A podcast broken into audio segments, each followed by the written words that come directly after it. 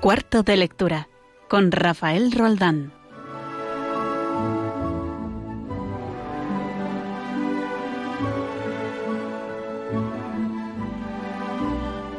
Muy buenas tardes, noches, eh, que como lo llamamos, ya se abren los días, estamos a punto de entrar en, la recta final de la primavera, estamos en plena Pascua y estamos aquí, en, abrimos nuestro cuarto de lectura un, día más y tengo aquí a mi lado a Regina Marín. Buenas tardes, Regina. Buenas tardes. ¿Cuánto tiempo, Regina? Un montón, ¿Qué la has, verdad. ¿Qué has estado haciendo estos días? Pues mira, he estado encerrada haciendo mi trabajo de fin de grado que me ha tenido muy ocupada muy nerviosa también. Bueno, Regina, dentro de unos días aproximadamente será ya titular bueno, de, dentro, de periodismo. dentro, de, dentro de la plantilla de periodistas, ya legalmente. ¿Y de qué iba tu trabajo fin de grado? Pues mi trabajo era perfecto para este programa porque hablaba de literatura y televisión. Hablaba de cómo los recursos literarios pueden estar más presentes a la hora de informar en televisión, como un medio para pues conectar con el espectador, generar confianza. Con, este programa lo dice por lo de literatura, ¿no? No por lo de televisión. ¿no? por lo de televisión, lo digo por lo de literatura. Muy bien, la última vez que te escuchamos estuviste en el teatro. Estaba en el teatro. el sábado vuelvo al teatro también. Viendo cinco horas con Mario. ¿Qué tal estuvo la representación? Pues muy bien, me encantó. Es que Lola Herrera... Lola Herrera. Sí. ¿Y qué vas a ver el próximo día? Pues también a Miguel Delibes voy a ver Mujer de Rojo sobre fondo gris. Perfecto, pues ya te cogeremos otra vez la, la, palabra. Me gusta el teatro, se nota, ¿no? ¿Verdad? Mucho. Además tienes, tienes, tienes genes y, y se nota. Pues vamos a ver qué tenemos hoy en el programa.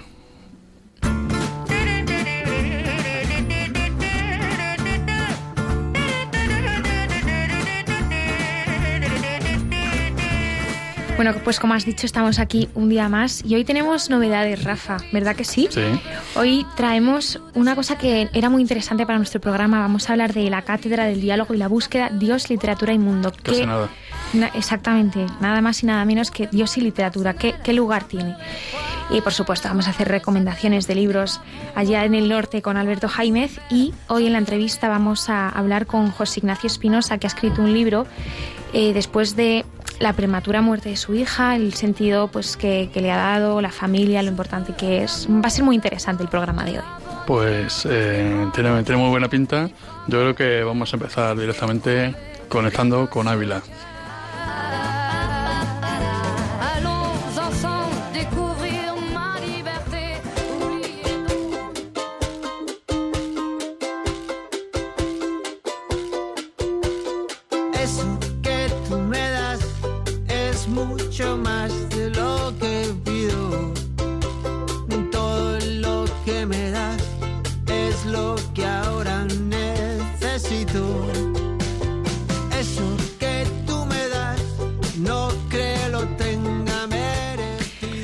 Bueno, pues hace unos días estábamos ahí investigando en Twitter a ver qué podíamos hacer en este programa y encontramos una cosa que es que venía al dedo eh, a nuestro programa, que era la Cátedra del Diálogo y la Búsqueda, Dios, Literatura y Mundo.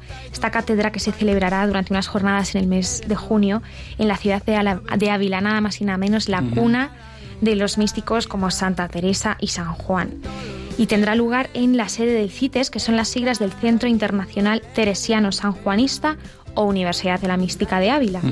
Entonces, para presentarnos estas jornadas, tenemos aquí a, dos expertos en el tema, que son eh, Antonio Barnes Vázquez, presidente de la Asociación Proyecto Dios en la Literatura Contemporánea, y a Rómulo Cuartas Londoño, que es el subdirector de CITES y, o de la Universidad de, la Mística de, de, Ávila. Muy buenas tardes a los dos. Antonio, muy buenas tardes, Rómulo. Hola, buenas tardes. Oye, lo primero, lo, lo que primero me gustaría saber qué es exactamente el CITES, Universidad de la Mística, con este nombre tan atractivo, ¿verdad?, que, tiene. Pues mira, el CITES es una institución de la Orden de Carmelitas Descalzos que viene funcionando en Ávila desde 1986, pero ha tenido un desarrollo progresivo de tal manera que a partir de 2008 ya se, se ha establecido en una nueva sede muy adaptada, muy adecuada para las necesidades y que en realidad tiene una oferta muy específica, es ofrecer el patrimonio espiritual, cultural y literario de Santa Teresa y San Juan de la Cruz como punto de encuentro y diálogo no solamente de artistas y literatos, poetas, sino también con las diversas religiones. De tal manera que es un diálogo, es un punto de encuentro y de diálogo interreligioso también. Básicamente lo que nosotros ofrecemos es un curso fundamental que es el Máster en Mística y Ciencias Humanas, que es un título propio de la Universidad de Ávila que lo ha acogido y que eh, duran nueve meses, de junio, de octubre a junio. Y en él acogemos pues a estudiantes o interesados o buscadores de Dios de todas las partes del mundo. Por una parte, porque la orden, que es la principal proveedora de alumnos, pues está expandida por eh, eh, muchos países, 106 países. Y de todas partes del mundo vienen a, a, interesarse en Santa Teresa, en San Juan de la Cruz, en sus obras, en su geografía, en fin. Eh, Antonio, explícanos también por tu parte qué es esto de la asociación Proyecto Dios en la literatura contemporánea. Muy bien, vamos a ver, este es un proyecto que nació a finales de 2016 con el objetivo de estudiar la, presencia de Dios en la literatura contemporánea, entendiendo por literatura contemporánea por la de desde finales del 18 hasta la fecha y en cualquier literatura de cualquier lengua. Entonces, eh, digamos, lo novedoso es que, bueno, lógicamente la filosofía y la teología pues estudian, estudian a Dios, pero mm, digamos que eh, la presencia de Dios en la literatura contemporánea, aunque hay algunas obras muy importantes, como por ejemplo la de Charles Moyer, Literatura del siglo XX Cristianismo, pero mm, bueno, mm, después de esa obra, también ha sucedido, ha pasado ya bastante tiempo y aparte que esa obra no lo estudia todo, aunque le digo que es una obra monumental. Sí. Pero entonces, nosotros lo que hemos hecho estos años fundamentalmente ha sido convocar un congreso anual internacional y ver qué y ver qué pasaba. Y entonces hemos tenido cuatro congresos, se han presentado 120 ponencias, han venido investigadores de 10 países, en concreto 75 investigadores, y se han estudiado, se han ofrecido ponencias y comunicaciones sobre 102 autores. Todo esto muestra que hay un enorme interés, porque nosotros Tampoco es que hayamos hecho un, esfuerzo de publicidad importante, lo, hemos puesto en bueno lugares de internet y tal, pero, pero lo que nos hemos encontrado es que hay un gran interés en todo el mundo eh, sobre esta cuestión. Hmm. La magia de las redes sociales, ¿no? Que hace que los buscadores, ¿verdad? Los que buscan de verdad también se enganchen a, todos estos planos. Entonces, eh, concretando la cátedra del diálogo y la búsqueda, Dios y literatura y el mundo, eh, eh, vamos a pasar del principio. ¿A quién va dirigido esto? Bueno, estaba dirigido a cualquier persona, cualquier persona interesada en la literatura, eh, con una, digamos, dimensión más, trascendente. Nosotros desde que nos pusimos en marcha sabíamos de la existencia del, CITES sí.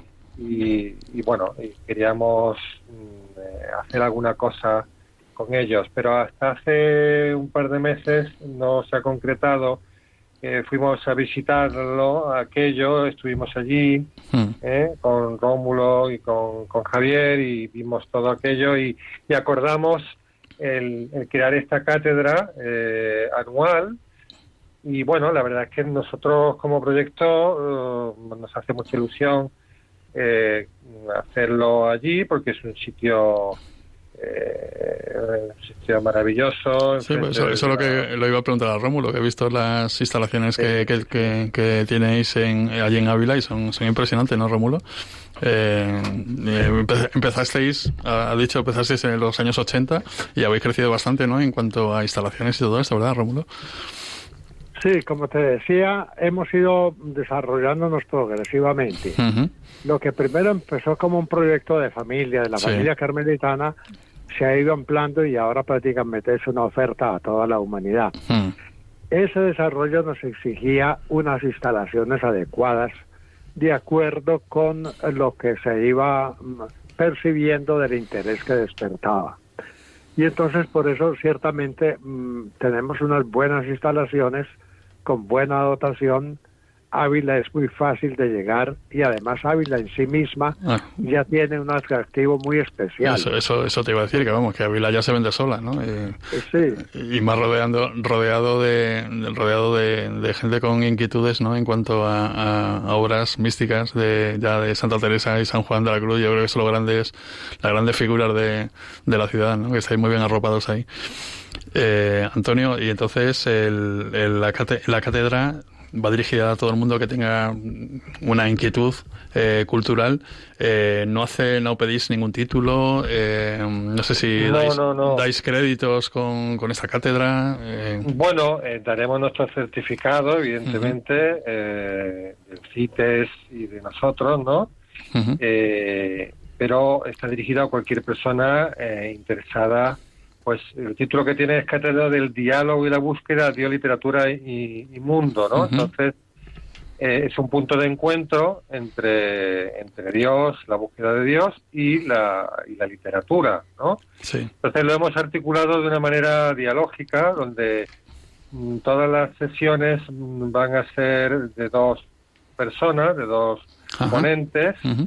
Que van a dialogar sobre un determinado aspecto, pues no sé, cómo es la escritura de la poesía mística, o las metáforas contemporáneas de Dios, o la literatura de secularización, distintos temas, o la experiencia trinitaria, pues no sé, en Santa Teresa, Edith o Isabel de los Andes. Bueno, mm, pero lo, lo, lo interesante es que todo va a ser dialógico tanto por los ponentes como por los asistentes también podrán O participar. sea, pueden, en- pueden meter pueden meter baza, ¿no? Los asistentes en Hombre, ese por diálogo, ¿no? supuesto. Claro, Ajá. también vamos a tener un videoforum. O sea. Viene Jaime Siles, que es un gran poeta, muy conocido en el mundo de la literatura y de la, de la cultura, y bueno, y otra serie de, de personas, eh, casi todos profesores ¿Quiénes, universitarios. quiénes quiénes o- son los ponentes entonces? Eh, Pues estamos articulando el programa, pero pues te puedo adelantar Sí. que, bueno, pues está Izara Batres, que es una profesora y poeta que ganó el Premio Mundial de Poesía Mística, está Jaime Siles, que es conocido Sí. de todo el mundo, está Alicia Nila Martínez, que es profesora de la Universidad de Villanueva y experta en Jiménez Lozano y en otros autores, está Daniel Vela eh, Valdecabres, que es profesor de la Rey Juan Carlos, Rafael Ruiz y Javier Fernández Ballina de la Complutense, expertos en secularización. Ujú. Bueno, Javier Fernández Ballina es catedrático, es profesor de hebreo, director del departamento de hebreo de la Complutense y por tanto también un conocedor de la Biblia eh, muy bueno, ¿no?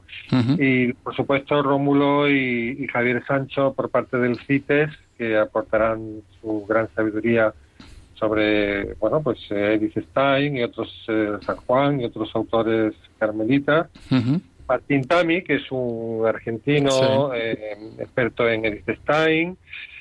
O sea que, mm, bueno, pues eh, básicamente este es el, y yo mismo, eh, básicamente este es el elenco de, de, de ponente. Bueno, se me ha olvidado Eva Latonda, que es, eh, eh, es actriz, es directora de, de teatro, eh, y ella va a dirigir un videoforum. Ajá. ¿Qué película vais a poner? ¿Lo sabéis ya?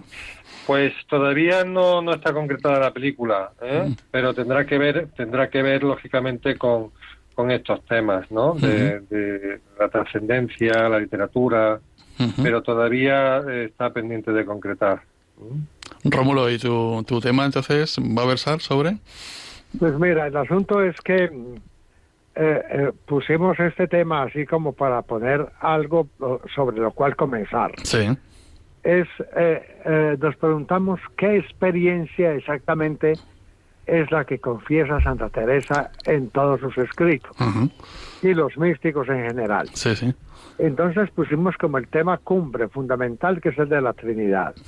Pero naturalmente que ahí habría que eh, ver mucho el asunto de que todo el lenguaje de la Trinidad nos viene prácticamente del siglo IV. Ajá. Entonces ya en este momento tenemos que estar dando una acomodación del lenguaje para asegurar aquellos contenidos con toda su riqueza y fuerza y para depurarlos de las posibles deformaciones a lo largo de los siglos.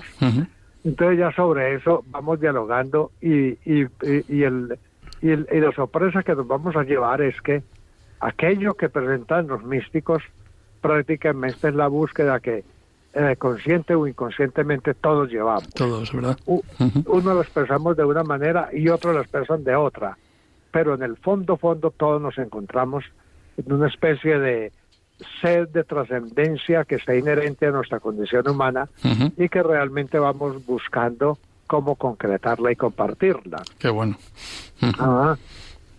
Eh, y ya por último, eh, ¿cómo, ¿cómo, podemos apuntarnos a esto? ¿Cómo, cuál es, eh, ¿Estáis ya cogiendo plazas? Eh, ¿Hay solicitudes? ¿Por dónde podemos intervenir aquí en, en este congreso? Pues hay una dirección fundamental de, de correo electrónico que es info arroba Sí. Eh, entonces a través de esta dirección cualquiera puede pedir información, puede mostrar su interés y a partir de esa, de esa dirección de, correo electrónico podemos informarle de todo. Esta semana estamos cerrando el, este programa, me refiero en cuanto a horario y todo esto. Y, pero a través de este correo electrónico info.mística.es eh, cualquiera puede ponerse en contacto con nosotros y ya, digamos, empezar a, a concretar. Importante en los tiempos que estamos viviendo, eh, presencial o online. Bueno, va a ser presencial, pero el alumno que, que no pueda estar presencialmente lo podrá también podrá también asistir eh, por internet. Ajá. Perfecto. Pues nada, info arroba mística.es para todas las personas que estén interesadas en, en esta cátedra de diálogo de, y la búsqueda, Dios, literatura y mundo. Eh, falta la fecha, creo que no la hemos, no la hemos eh, dicho. Sí, 18-20 eh, de junio. 18-20 de junio. 18 viernes. Es un fin de semana. Ajá. Exactamente. Pues nada, 18, del 18 al 20 de junio, aquí en Ávila, yo creo que el entorno es fantástico. Eh, yo creo que también sirve para pararse un poco la vida está tan ajetreada y sobre todo buscar, ¿no? Muchísimas gracias. Y, además el CITES ofrece un es un lugar también de alojamiento. Sí. Estupendo para poder, o sea, que el que pueda, el que vaya puede quedarse allí y, dormir y comer y tal. Y, y sobre todo conocer a la gente, además, ¿no? Y con las mismas inquietudes y, tan, y, tan, distintas y tan cercanas, ¿no? Claro. Muchísimas gracias, Antonio Barnés, eh, presidente de la Asociación Proyecto Dios en la Literatura Contemporánea, y a Rómulo Cuartas, que es el subdirector de CITES, la Universidad de la Mística, me encanta este nombre, eh, de Ávila. Muchas gracias por estar aquí en Cuarto de Lectura. Y, Muchas gracias, Radio María, por habernos dado esta oportunidad también. Y ¿eh? espero, espero que vaya, vaya mucha afluencia y, sobre todo, pues esto, ¿no? que, que esto siga adelante. Un abrazo. Os invitamos.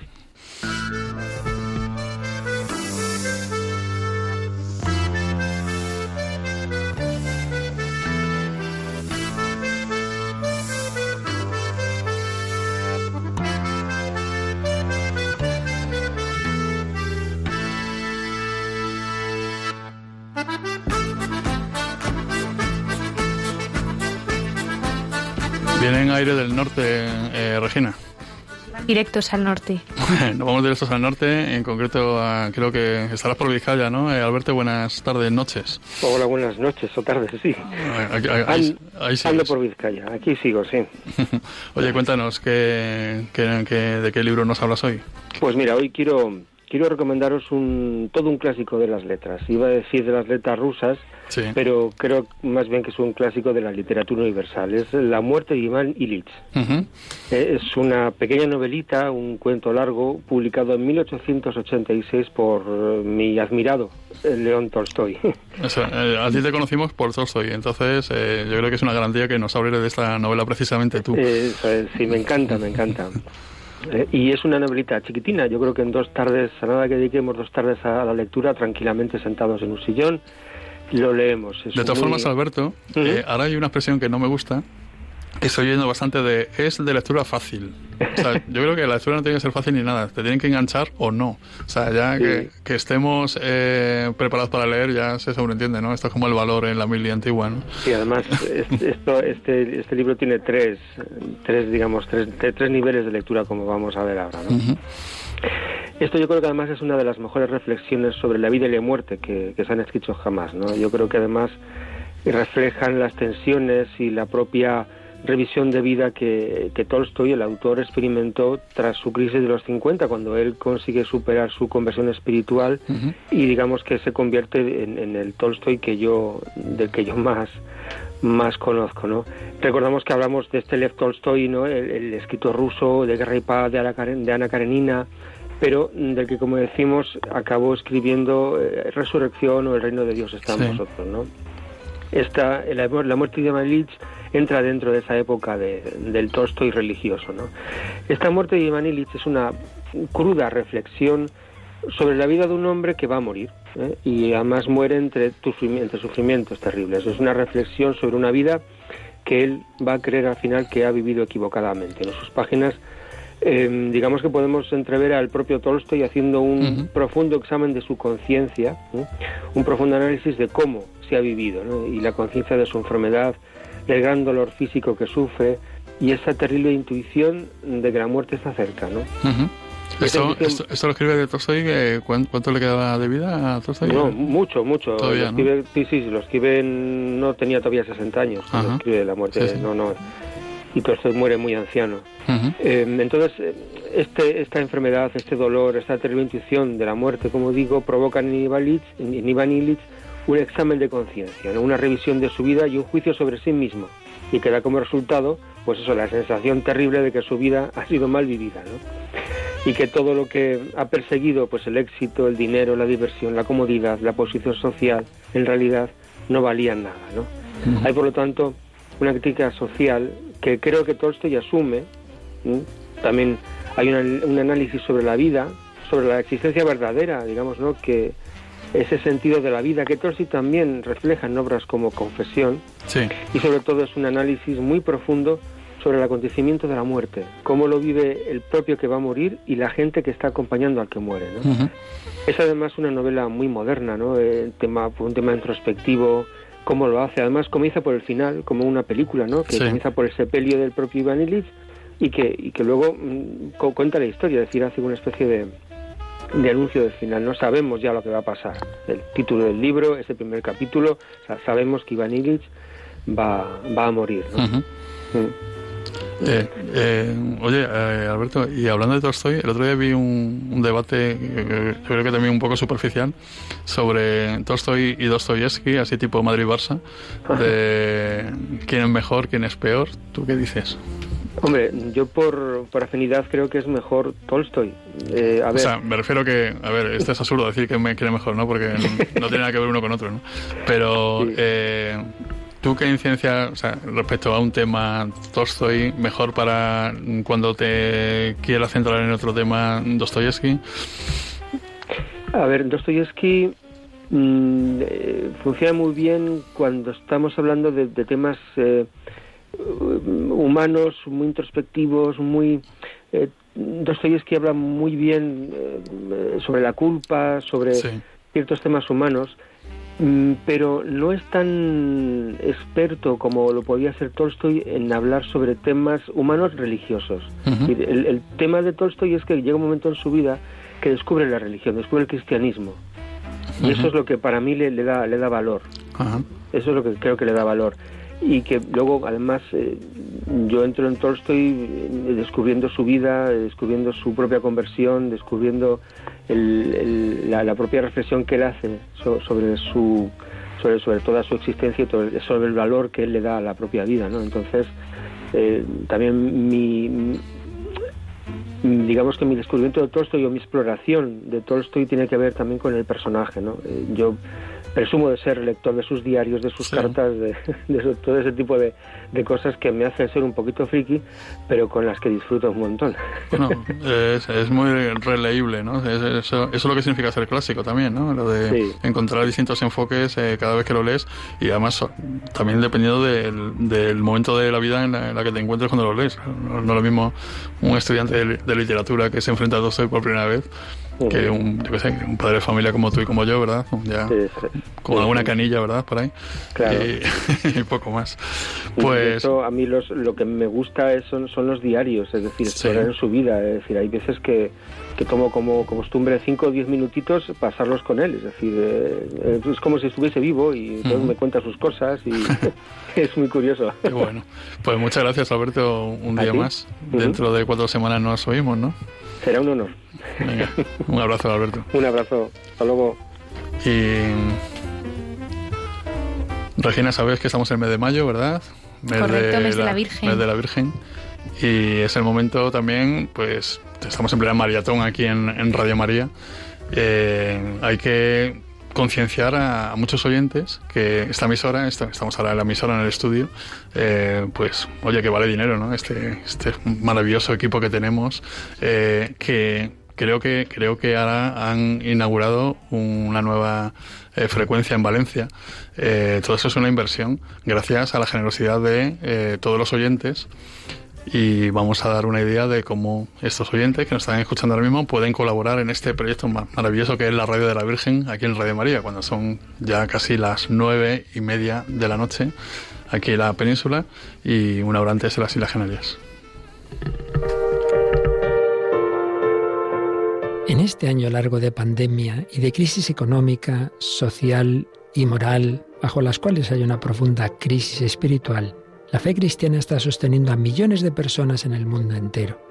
Así lo estamos experimentando en todas las emisoras de Radio María presentes en 80 naciones, cuyos oyentes están agradeciendo más que nunca la ayuda recibida a través de sus ondas, que han dado sentido a sus sufrimientos, alentado su oración y confianza y promovido su caridad hacia los más necesitados. Por ello, en este mes de mayo, unidos en cenáculo en torno a María, os invitamos a intensificar vuestra oración al Espíritu Santo, a hablar a muchos de esta radio y a contribuir con vuestros donativos, por pequeños que sean, a extender Radio María en España y en el mundo, especialmente en las naciones más necesitadas, a las que dedicamos nuestra maratón misionera bajo el lema Testigos de Esperanza. Así pondrás tu granito de arena para que todo hombre reciba el anuncio que proclamaba el Papa Francisco en la solemnidad de Pascua. El Señor nos precede siempre, en la cruz del sufrimiento y de la muerte, así como en la gloria de una vida que resurge, de una historia que cambia, de una esperanza que renace.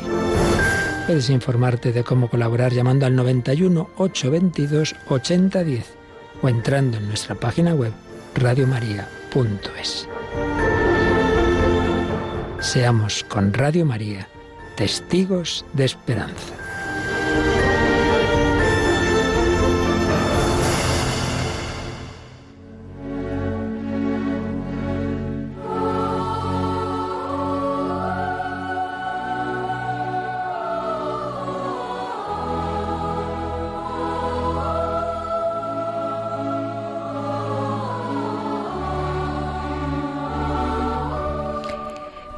Hija repentinamente cuando ésta apenas tiene siete años no hace falta decir que debe ser algo muy, muy duro. El golpe de la muerte impactó sobre la numerosa familia de nuestro próximo invitado, José Ignacio Espinosa, cuando hace dos años su hija pequeña Teresa subió al cielo. José Ignacio es un hombre de fe y tras mirar a la muerte cara a cara ha querido compartir la esperanza de una vida plena tras vencer a la muerte con un libro de reciente publicación, Diario para la Eternidad.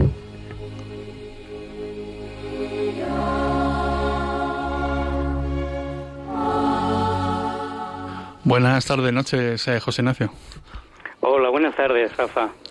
Oye, eh, el otro día me llegó el, el, libro, bueno, me llegó la reseña del libro que has escrito acerca de, de, la, de la muerte de tu pequeña, de tu, de tu hija Teresa, ¿no?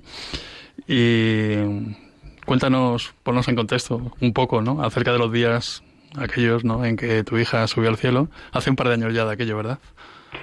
Sí, bueno, casi, estamos hablando de año y medio más o menos.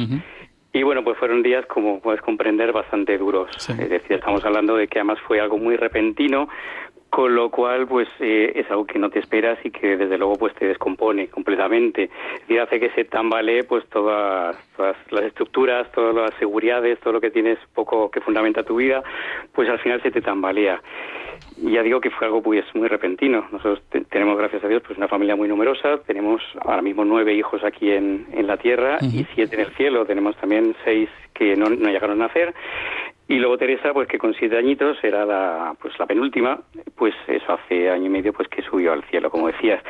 Entonces, bueno, pues fue una experiencia así como, pues increíble, ¿no? De esto que no, no sabes exactamente qué es lo que ha pasado, ¿no? Cuando te golpea la realidad, pues eres incapaz a veces de, de afrontarla directamente, o por lo menos al principio. Eso fue lo que, lo que ocurrió en aquel momento. Y bueno, pues después de eso es un, periodo, un tiempo duro, duro el, porque cómo se gestiona un duelo de esas características. Pues difícilmente. Es, un, es una situación tan complicada y ya te digo que es, un, es una cosa muy distinta como puede ser el duelo pues por un padre o por una madre o por un hermano por un, o por una persona ya mayor, ¿no? Que al fin y al cabo pues es algo distinto, sobre todo cuando eh, va, digamos, después de una, de una enfermedad o de un periodo en el que puedes a lo mejor despedirte de esa persona, pues es completamente distinto. Cuando ni siquiera tienes oportunidad de despedirte, pues es como que el, eh, el proceso de duelo empieza de una forma completamente distinta porque no lo has no has tenido oportunidad de, de comenzarlo. Entonces, bueno, pues el, digamos que el proceso de duelo eh, fue, fue largo, es un proceso que... Muy personal además, ¿no? No se puede... Efectivamente, completamente personal. Mm. Es decir, imagino que depende de las, de las, circunstancias de cada persona, depende también pues de cómo haya muerto la, persona querida, mm. depende de pues tu relación con Dios, de tu relación con esa persona, depende de muchas cosas. Entonces no es fácil tampoco que por ejemplo, un proceso de duelo de una persona ayude a otra, porque a veces no es, no es sencillo. Es cierto que hay denominadores comunes, hay cosas que pueden ayudar de unos a otros, pero evidentemente es algo tan, tan íntimo que es muy difícil el poder entrar en esa, en esa intimidad de la persona. O sea, yo, yo estoy convencido de que en ese momento estás como una especie de burbuja en la que por mucho que estés rodeado de gente, por mucho que, que todo el mundo intente apoyarte o intente sacarte pues eso de la tristeza o lo que sea, pues realmente te encuentras como en una burbuja eh, solo. Y al final eres tú y, y, Dios. Es decir, que es lo que al final a mí me, me ayudó, esa relación con Dios que, que yo tengo. Pero dudas, me imagino que todas, ¿no? Dudas todas, efectivamente. Sí, yo ah, haciendo un poco repaso de lo que fueron aquellos días y lo que fueron las semanas y meses posteriores, pues eh, te planteas o te replanteas muchas cosas. Evidentemente, lo primero, como persona de fe, pues te replanteas el, pues, tu relación con Dios.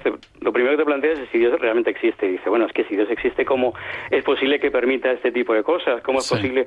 lo que tantas veces oímos de mucha gente que se pregunta, oye, si Dios existiera, ¿por qué? Bueno, pues gracias a, pues a que yo estoy convencido, no convencido, sino que estoy seguro que Dios existe, que tengo experiencia de que Dios existe, pues esa pregunta pasó rápido, ¿no? Pero surgen otras preguntas, evidentemente. Pues la pregunta de, oye, si realmente Dios es un padre bueno, ¿cómo puede permitir que una niña de siete años pueda morir? ¿Cómo es posible que, eh, si Dios la quiere a ella, como que, se, que, muera, ¿no? ¿Cómo es posible? ¿Cómo es posible que si a mí Dios me quiere, pues que me haga pasar por eso? Que al fin y al cabo son, estoy convencido que son tentaciones que te va poniendo el demonio en la cabeza, ¿no? Te va poniendo, hay preguntas, cuestiones para que dudes, dudes del amor de Dios. Y bueno, pues esas preguntas Efectivamente, pues me las hice durante bastante tiempo y a base de, pues de mucha oración, a base de, de ponerme en manos de Dios también y decir, oye, eh, Señor, tú lo sabrás, tú sabrás eh, pues lo que es bueno, lo que era bueno para ella, lo que es bueno para nosotros y sabrás por qué te la has llevado. Quizá yo ahora no lo entiendo, quizá no lo veo, quizá no lo entienda nunca, pero eh, estoy seguro que tú sabes el por qué. Yo estoy convencido que todos tenemos una misión y probablemente Teresa la había cumplido ya. Y ahora tiene una visión y ahora tiene una visión distinta, que también estoy convencido. Es decir, ahora, ahora, ya desde el cielo está, está realizando una misión distinta y, creo que es tremendo lo que está haciendo ella. Seguramente, seguramente empezó su misión justo cuando subió al cielo, ¿verdad? Eh, porque me imagino además que vosotros os encomendaréis a ella, ¿no? Eh, en todos los días, ¿no? Y, habrá, habrá cierto diálogo y... Sí, efectivamente. Es decir, sabes que ella está en el cielo. Es decir, que ella está ahora mismo muy cerquita de Dios, con lo cual, ¿quién mejor que ella para poder interceder, para poder pedirle a Dios mismo? Entonces, pues eh, nuestra oración evidentemente va a Dios, pero a ella lo que le pedimos es también que interceda. Es decir, ¿quién mejor que ella, quién mejor que, que nos conoce, que ha estado conviviendo con nosotros para que pueda pues echarnos un cable en tantas ocasiones que pues que la debilidad al fin y al cabo que a veces que vuelve la tristeza o que no puedes o que te cuesta el, seguir adelante, pues el decirle, oye, Teresa, ayúdame, ayúdame, tú que estás ahí, eh, pídele a Dios que, nos eche una, una, mano porque a veces es verdad que no puedes, que, pues que te superan las, las circunstancias. Entonces, bueno, pues saber que ella está allí para mí es, un, es una alegría también, es un descanso el decir, oye, es que ya tengo a alguien que me está esperando allí. Eh, José Ignacio, ¿y tú antes de habías escrito algo? ¿Hacías pinitos? Eh, ¿Te atraía un poco la literatura o, o no? Pues yo soy ingeniero, es decir, que el tema de la literatura me pilla un poco de, refilón, es curioso. eres profesor también, ¿no? Eh, sí, soy profesor también, es decir, ya, digamos, me reconvertí hace unos cuantos años a profesor de, estoy en un colegio salesiano de Madrid, de formación profesional, y, bueno, el tema de escribir, había escrito alguna cosita, pero bueno, cosas así bastante, bueno, pues cosas que me, parecían interesantes, pero para mí, básicamente, es decir, nunca había pensado que podría llegar a publicar un libro. Lo, decimos porque, vamos, es, eh, escribes un libro eh, mm, basado, porque en realidad es un libro de ficción, en, la muerte de tu hija que se llama Diario para la Eternidad. ¿Cuándo lo viste claro esto, que tenías que escribir esto? Pues si quieres que te diga la verdad, nunca lo vi claro. es decir, que tampoco fue algo que dijera, bueno, es que voy a escribirlo porque, no, es decir, fue llegando poco a poco la idea. Yo empecé a escribir pues un poco por necesidad, eh, aquello de decir, bueno, de alguna forma eh, a mí me ayuda también el poder sacar eh, pues eh, un poco el proceso ese espiritual o ese combate espiritual que yo fui teniendo a lo largo de, los meses después de la muerte de Teresa, pues sacar ese, esas conclusiones o esas, eh, no sé, esas cosas a las que iba llegando yo, esas ideas que me iban surgiendo, el ponerlas por escrito. De ahí surgió pues una pequeña historia que, bueno, poco a poco fui dándole forma a través, ya te digo, de ideas que pues me iban surgiendo, de que tampoco tengo muy claro dónde me surgían. Hay quien habla de inspiración, hay quien habla de revelación, hay quien habla... Pero es cierto que a mí me iban surgiendo ideas y yo pues esas las iba plasmando. Y yo lo que quería sobre todo era pues algo que primero que me ayudara a mí, que me ayudara a mí para poder expresar esos sentimientos, pero sobre todo el poder expresar lo que yo estaba cada vez más cierto y era que eh, Teresa estaba ya en el cielo, que ya estaba ya disfrutando del cielo, disfrutando de la belleza del cielo y, que estaba bien, que estaba realmente bien. Entonces, de alguna forma, al poner eso por escrito, y poco a poco, pues aquello fue tomando forma. Claro, porque la, pregunta quizás no es por qué lo escribes, sino por qué lo publicas, ¿no? ¿Para quién? Claro, claro, efectivamente. Entonces llegó un momento en que dije, oye, pues si esto realmente eh, a mí me ha ayudado, sin duda.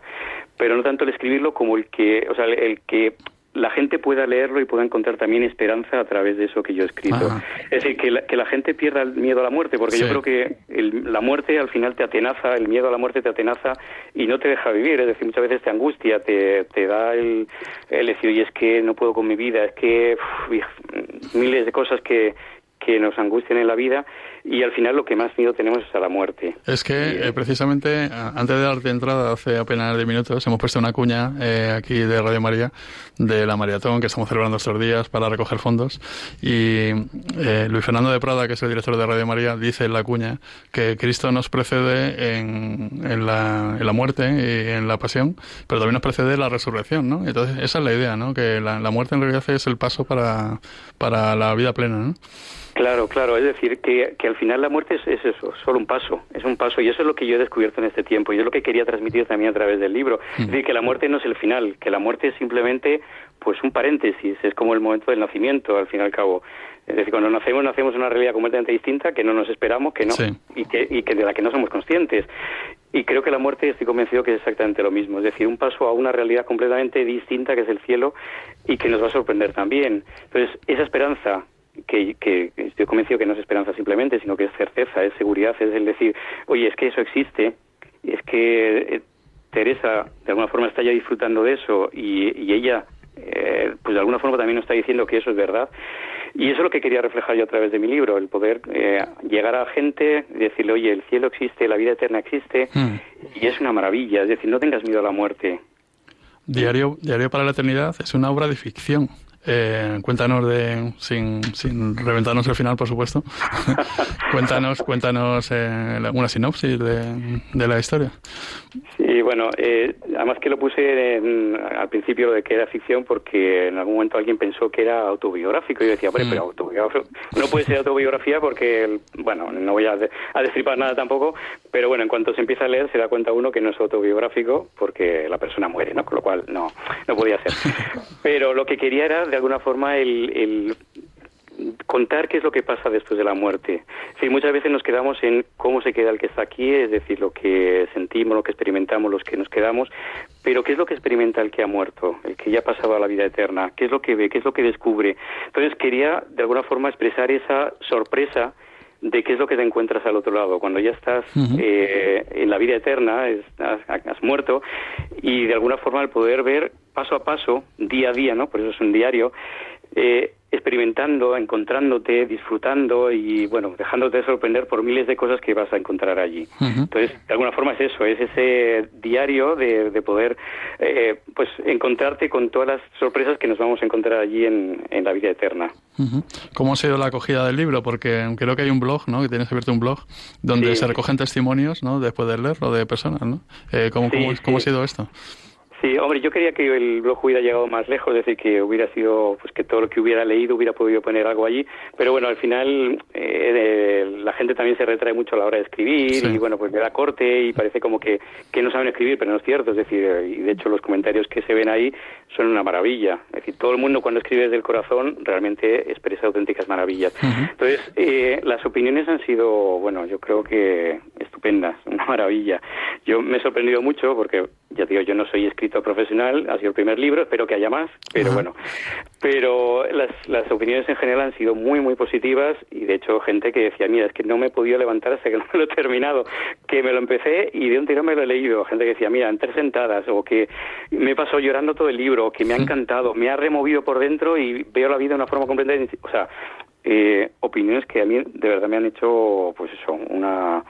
Bueno, que me me ha hecho mucha ilusión porque creo que que el libro ha removido conciencias, que al final de lo que se trata. Es decir, lo que se trata es de que veamos la vida de una forma distinta, veamos la muerte también de, otro, de otra manera y que sobre todo pues eh, vivamos esta vida sabiendo lo que hay después y sabiendo lo que, que esa vida también tiene un sentido, que tiene una, una eh, pues eso, que todo lo que hacemos también tiene sus consecuencias, evidentemente, y que en la vida eterna pues vamos a disfrutar de algo que, que ni nos imaginamos.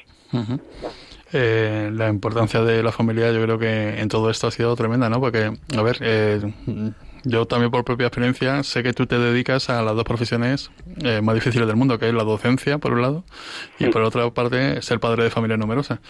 yo para mí es lo más difícil que veo y lo más lo peor que hago en, la vida, ¿no? yo también soy docente y soy padre de familia numerosa. Entonces, la familia es, es el colchón clave, ¿no? Para, para encajar todo esto, ¿no? Sí, Sí, sí, sí, sin duda. Estoy completamente de acuerdo en lo de las profesiones de riesgo, peligrosas y también más maravillosas, ¿no? Que son la de ser profesor y ser padre. Eh, efectivamente, la familia yo creo que es, un, es algo fundamental, es un eslabón que, que yo creo que no le damos la importancia muchas veces que tiene y sin embargo pues es al final donde nos hacemos personas y donde nuestros hijos pueden crecer y recibir pues no solo la vida sino la formación eh, no solo académica, sino evidentemente espiritual, que yo creo que es, es la fundamental. Yo siempre digo que el, el, mayor bien que puedo dejar a mis hijos es la fe. Y al fin y al cabo no es un regalo mío tampoco, es un regalo de Dios. Hmm. Pero sí lo que me encantaría es que ellos pudieran eh, esa fe que hemos intentado transmitirles, que al final la acogieran y la vivieran en profundidad, porque creo que es lo que les va a servir. Hmm. Estoy convencido de que eh, vivir la vida con fe o sin fe es completamente distinto. Hmm. Entonces, qué mejor regalo, qué mejor herencia que poder dejarles eso.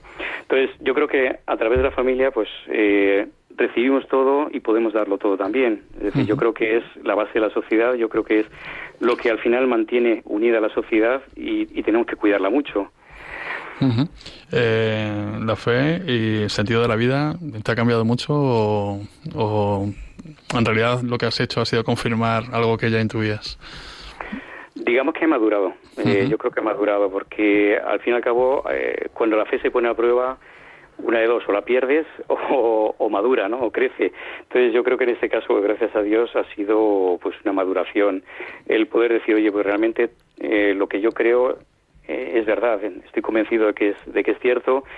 Eh, a través de muchos acontecimientos, muchas cosas que han pasado, se van confirmando las cosas y te das cuenta de que Dios pues no solo existe, no solo te quiere, no solo está pendiente de ti, no solo provee todo lo que necesitas, sino que además, pues eso, eh, nos tiene destinado un destino que yo creo que es eh, fantástico, que es la, que la vida eterna. Entonces, para mí la, la fe, eh, siempre digo que la vida es un regalo maravilloso, pero la fe es todavía mejor regalo, estoy convencido. Y la fe es lo mejor que, podemos guardar, que podemos tener y que podemos compartir sobre todo. ¿Te ha cambiado mucho la vida el libro? O sea, aparte de aparte del tema del libro, por supuesto que sí nos has contado, lo que es el libro, lo que es llegar a la gente, hemos hablado de los testimonios, eh, ¿te sientes con responsabilidad de, pues eso, ¿no? De así, de transmitir mejor aún aquello que a lo mejor dices esto lo tengo que hacer mejor como un, como un misionero al fin y al cabo, ¿no? Que quizás se le queda siempre con tengo que hacer. Has hablado de otro título quizá que vas a publicar. ¿Cuáles son tus planes de aquí a, a, a medio o largo plazo? No sé si corto o medio. Bueno, la vida desde luego cambia, cambia porque por ejemplo, que esté yo ahora mismo en la radio, pues ya es un cambio más que evidente, pero vamos, tampoco ha cambiado excesivamente porque, bueno, al fin y al cabo es un libro y yo de momento soy un autor bastante desconocido, o sea que tampoco tampoco salgo en la tele ni en las noticias ni nada por el estilo, con lo cual no, no me preocupo por ese, en ese sentido, pero bueno, efectivamente pues la vida cambia y sí que tienes una responsabilidad. Yo creo que sobre todo eh, de cara a la gente que tienes más cerca, el decir, oye, si esto estoy convencido, eh, también tengo que transmitirlo. Entonces lo bueno que tienes es que tienes la oportunidad de poder transmitir cosas, de poder hablar en foros en los que a lo mejor antes no tenías acceso o no tenías oportunidad de hablar. Entonces yo creo que es una oportunidad fundamental y vamos, increíble de poder evangelizar también. Entonces yo como yo, yo he sido misionero también en su día, yo también estuve fuera un tiempo y, sé que, es importante el poder transmitir la, fe, el poder hablar de tu experiencia de fe y el poder de alguna forma eh, llegar a la gente para que ellos también puedan conocer a Dios, puedan conocer lo bueno que es y puedan conocer que, que la vida tiene sentido y todo eso yo creo que es una responsabilidad que tenemos todos como cristianos y si tienes además la oportunidad, pues mejor que mejor. Entonces a mí lo que me ha ayudado es mucho eso, a decir, oye, pues ahora tengo una oportunidad. En un tiempo de incertidumbre como tenemos ahora con, la pandemia, el COVID y todo esto, me imagino que, que este libro tiene una utilidad aún mayor, ¿no? Eh, dentro del miedo y de, a lo mejor, de los tiempos oscuros que, que están viviendo algunas personas, ¿no? De no verle el sentido a todo esto, ¿no? Sí, sin duda. Yo creo que o sea, el libro puede ayudar en ese sentido también, porque al fin y al cabo lo que se trata es de dar la esperanza, dar esperanza, de, decir, oye, es que eh, no tengas miedo. Eso, eh, cuando Jesús se presenta a los apóstoles, dice, oye, no temáis, no tengáis miedo, lo dice una y otra vez. Pues eso es al fin y al cabo lo que, lo que Dios quiere para nosotros, no tengáis miedo. La muerte no es el final. Hoy me hacía gracia porque precisamente el Evangelio de hoy me parece que era, era el Evangelio eh, que decía eso, que, que se entristecían los apóstoles porque les decía que se iba a ir y lo primero que les dice, no, no, no estéis tristes, vamos a ver, tenéis que estar alegres de que me vaya. Es decir, como diciendo, es que la muerte no es tan malo como pensáis, no es un horror, no es un error que ha hecho Dios, sino que la muerte es necesaria y, y, me voy contento, es lo que quería transmitir Jesús. Bueno, pues eso al fin y al cabo es lo que yo también quiero transmitir, el perder el miedo a la muerte, el decir, oye, allí ya hay gente que nos está esperando con los brazos abiertos, que nos van a recibir, pues eso, como, como, con una gran fiesta y que los que tenemos allí están fenomenal. Y eso yo creo que es una, una, alegría sobre todo para tanta gente que han perdido a alguien querido en esta pandemia últimamente o que están enfermos o que, bueno, pues yo creo que puede, puede volver de alguna forma esa esperanza de decir, oye, o, o por lo menos de perder el miedo al, al momento ese que todos pasaremos por ahí, pero que todos tenemos también muchas veces las ganas de que pase de largo y que, que no nos mire, ¿no? Entonces, bueno, pues lo que se trata es de eso, de devolver la esperanza. Pues en este tipo de Pascua yo creo que es uno de los mejores momentos para leer Diario para la Eternidad eh, de José Ignacio Espinosa. Muchísimas gracias, José Ignacio, por estar aquí hoy en Cuarto de Lectura en Radio María y contarnos todo esto, que yo creo que nos vamos de subidón todos los oyentes y, después de este chute de esperanza que nos has dado. Pues me alegro mucho Muchísimas gracias a ti, Rafa. Un, abrazo. Un abrazo. Eh, Regina, ha llegado el momento de irse y ya, sí. ¿te ha gustado la, el testimonio de José Ignacio? Ha sido preciosa, estaba yo aquí escuchando y la verdad es que es un testimonio increíble. ¿eh? Hay que saber aprender, o sea, hay que aprender a aceptar la muerte, ¿verdad? A veces es una cosa complicada que tenemos miedo y claramente él da una lección de vida. Con dolor y alegría, ¿verdad? Exactamente. Pues vamos cerrando este tiempo de cuarto de lectura, lo vamos cerrando ya, cuando son ya las casi las 10 menos 10 de la noche aquí en la península, una hora antes en Canarias. Seguimos aquí en Radio, en Radio María, porque ahora viene el informativo de Radio María. Y nada, a todos ustedes, muchas gracias por estar ahí y nos vemos en cuatro semanas.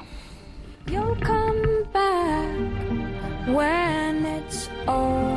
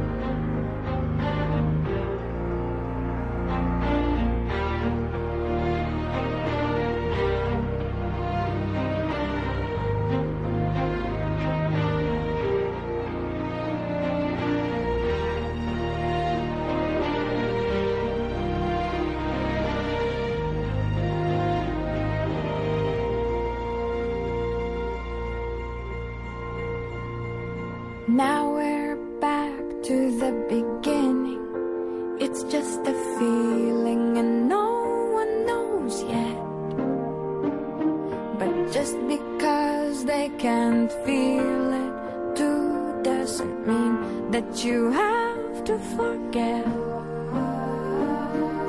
Let your memories grow stronger